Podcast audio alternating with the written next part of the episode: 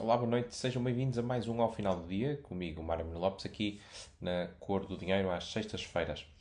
Esta semana, Augusto Santos Silva disse uh, que uh, nas cerimónias evocativas do 25 de Abril, dos, dos 50 anos do 25 de Abril, uh, não iria ser mencionado comemorado o 25 de Novembro, porque, segundo ele, é uma data que divide um, os portugueses. Já Pedro Adão e Silva, há uns tempos, creio que no ano passado, tinha dito exatamente a mesma coisa, que era uma data divisiva. Uh, e, na verdade, na verdade, eles têm razão. Uh, era uma data divisiva e Mário Soares, em particular, sabia muito bem. O 25 de novembro divide aqueles que queriam transformar Portugal numa Albânia e que queriam usar o 25 de abril para transformar Portugal numa democracia popular, leia-se sem uma Assembleia uh, da República, sem órgãos representativos uh, e, portanto, uh, quando se dá o 25 de Abril, acaba esta ideia de transformar Portugal num país comunista. E, portanto, o 25 de Novembro, de facto, faz esta separação entre a esquerda radical, a extrema esquerda que estava entrincheirada em parte do MFA e uh, também a esquerda democrática e o centro e a direita uh, democrática. Era a linha que separava.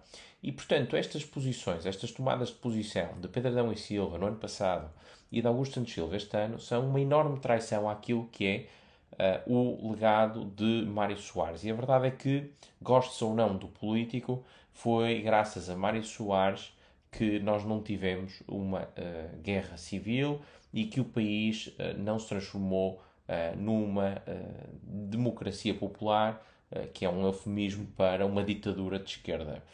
e, portanto, foi na Fonte Luminosa, foi o apoio que Portugal tinha dos Estados Unidos, em particular do seu embaixador de Carlucci, tudo isto contribuiu Uh, para que se restituísse algum equilíbrio. Claro que não foi apenas Mário Soares, uh, Mel Antunes, o grupo dos nove, Ramalhianes, mesmo os operacionais, como Jaime Neves, todos eles foram fundamentais, mas Mário Soares é aqui importante porque nós estamos a falar de duas figuras, dois ministros do Partido Socialista, que estão a renegar aquele que foi o legado deixado pelo partido, eh, que era precisamente o de conseguir separar a extrema esquerda revolucionária eh, que queria transformar Portugal numa ditadura da esquerda uh, democrata. Uh, e parece que, uh, enfim, talvez sejam resquícios do tempo da geringonça, esta separação, que era uma separação sã, que punha de um lado os extremistas revolucionários dos democratas, está-se a perder. E, uma vez mais, por responsabilidade do PS. E, portanto,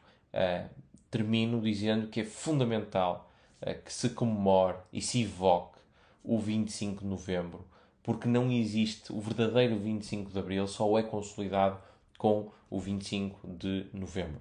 Se não tivesse sido o 25 de novembro, provavelmente teria acontecido em Portugal aquilo que aconteceu na Rússia. Houve a Revolução de Fevereiro, em que foi deposto o czar, em que houve um presidente interino, Kerensky, e houve um período de transição democrática, e passado uns meses, nem um ano, houve a Revolução de Outubro dos bolcheviques, que transformaram a Rússia na União Soviética, numa ditadura comunista. Em Portugal poderia ter acontecido a mesma coisa, em muito menor, menor escala, uh, e portanto uh, a verdade é que uh, devemos a estas figuras o facto de não ter acontecido, e portanto é lamentável que sejam agora o próprio partido que combateve, combateu a extrema-esquerda a desvalorizar a importância do 25 de novembro. Com isto me despeço, um ótimo fim de semana e até para a semana.